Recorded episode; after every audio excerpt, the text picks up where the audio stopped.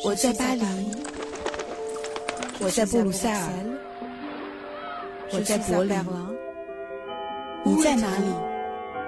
在喜马拉雅随意听欧洲，欧洲就在你的耳朵里。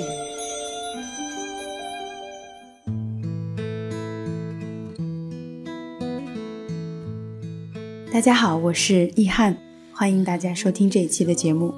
中国的著名歌手。粉丝心中的女神王菲的个人演唱会的天价门票泡沫破灭的事件，这两天成为了大家关注的热点新闻。不少飞粉表示感情受到了伤害，而门票的承包商和黄牛们也尝到了饥饿营销策略失败、情怀泡沫破灭后的苦果。这件事情马上让我想起了两个月以前在法国发生的演唱会票的风波。那么，欧洲的粉丝们愿意花多少钱追星呢？面对对于他们来说过高的票价，他们的反应又是如何呢？在这期的节目里，我们就来聊一聊。我刚才说的在法国的风波的主角是加拿大说唱歌手德雷克，他在法国是非常受欢迎的。当他宣布明年的欧洲巡演中要在三月十二号和十三号在巴黎举办演唱会时，他的法国歌迷们是着实的兴奋和激动了一番。但是随即公布的演唱会票价却给不少的歌迷泼去了一瓢冷水。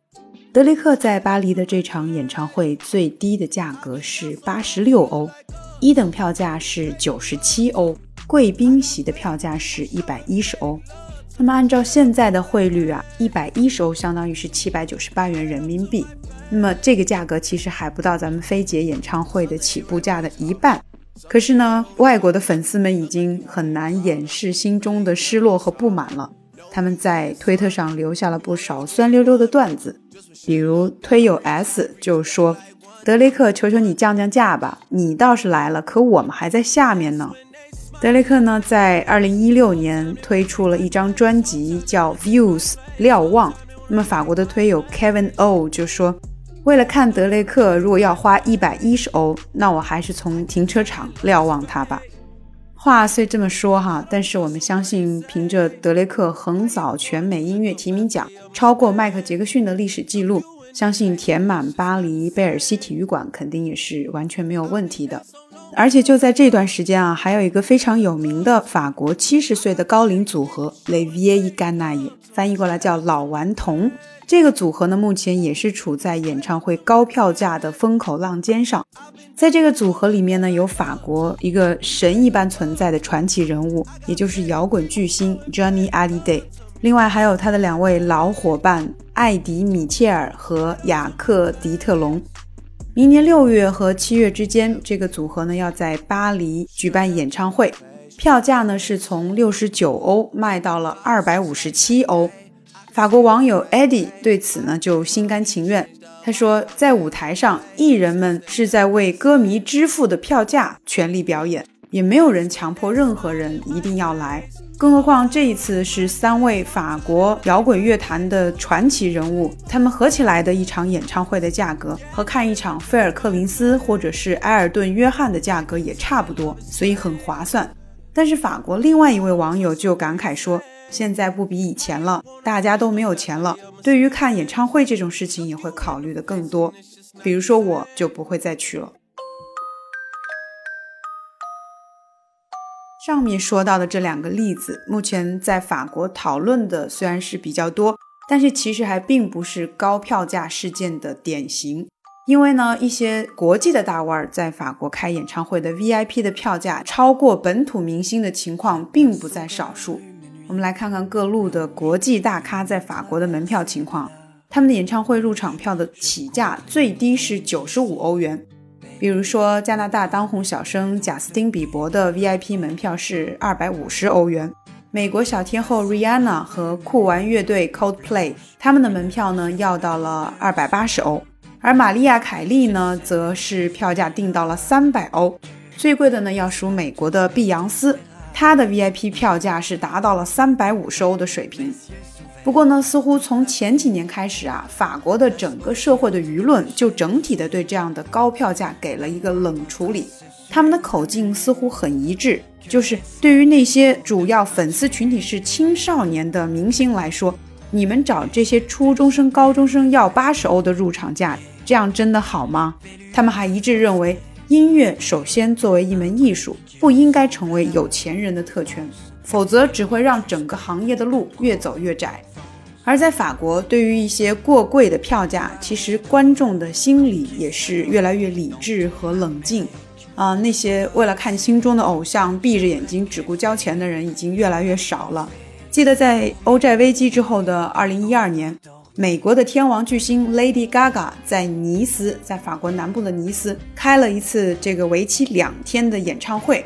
她的这个售票的起步价呢是在六十到一百欧之间，但是呢。最后，他不得不从一个能够容纳五千六百人的大型体育馆，转到了一个九千人的音乐厅，因为卖票率只有预期的三分之一。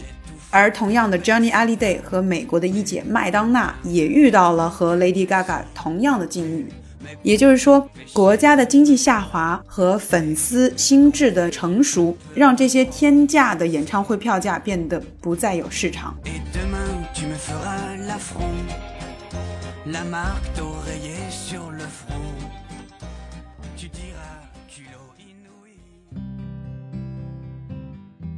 不过，为啥近两年的经济越来越不景气，演唱会的票价还越来越高呢？面对着这样的一个社会上的疑问，法国演唱会的制作方也是一肚子苦水。比如，就以法国的情况为例吧。近年来的票价上涨的主要原因是租赁场地的成本大幅的提高了。巴黎的奥林匹亚音乐厅每个座椅的租赁价格是十欧，而贝尔西体育馆和天顶音乐厅分别是 Bercy 和呃 Zenith 这两个音乐厅呢，则是按照百分之十二和百分之十五的比例从整个收入中提成，在整个欧洲的范围内。演唱会场所价格最高的就是巴黎的贝尔西体育馆，而排欧洲第二的是法兰西体育场。所以说，巴黎已经成为举办演唱会这个场所最贵的城市，甚至是超过了伦敦，更是秒杀柏林。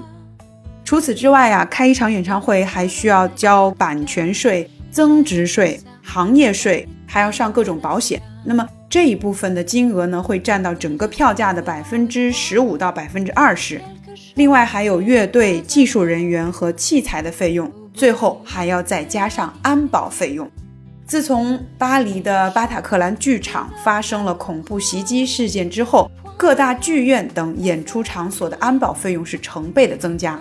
当然了，能够让门票价格直线飙升的，肯定是还有歌手和乐队自己的意愿。通常来说，年龄越大的要求越多。比如说刚刚提到的那个法国老顽童乐队，这个乐队就要求在法国的他们举办的各地演唱会之间都要使用自己的私人飞机，并且在演出当天从巴黎往返，最后每个晚上都是在巴黎的酒店里下榻。最后呢，我们当然不能忘了为演唱会昂贵的门票火上浇油的关键环节，那就是票贩子们的推波助澜。所以在监管的环节来说，目前法国的演唱会主办方是有权将未被授权的倒卖门票的行为直接告上法庭。我们刚才说到的在法国发生的几个例子中，其实没有一个人的定价能够和这次王菲演唱会的票价相比。但是中国歌迷的反应似乎也是趋于更加的冷静和理智。我一直觉得演出行业其实是一个很特殊的产业。它具有魔力，让人着迷。它推动着粉丝经济不断的发展，但是同时它又特别的脆弱，因为对于经济里那些最不乐观的情绪，它总是最为敏感，并且容易受到影响。不过，我想它最特殊的一点，应该还是在于，它虽然是产业，但是最根本的属性仍然是艺术，也应该有温度。因为在一场歌声中，澎湃的可都是真实的人们真实的感情。所以，从票价的角度上来说，感受音乐能够带来的感动，的确不应该越来越成为有钱人的特权。我想，这也许是音乐和演出产业能够继续发展下去的最起码的条件。非常感谢收听这一期的随意听欧洲，我是一翰，欢迎您进入听友群，发表您对这个话题的看法。我们下期节目再见，阿边度。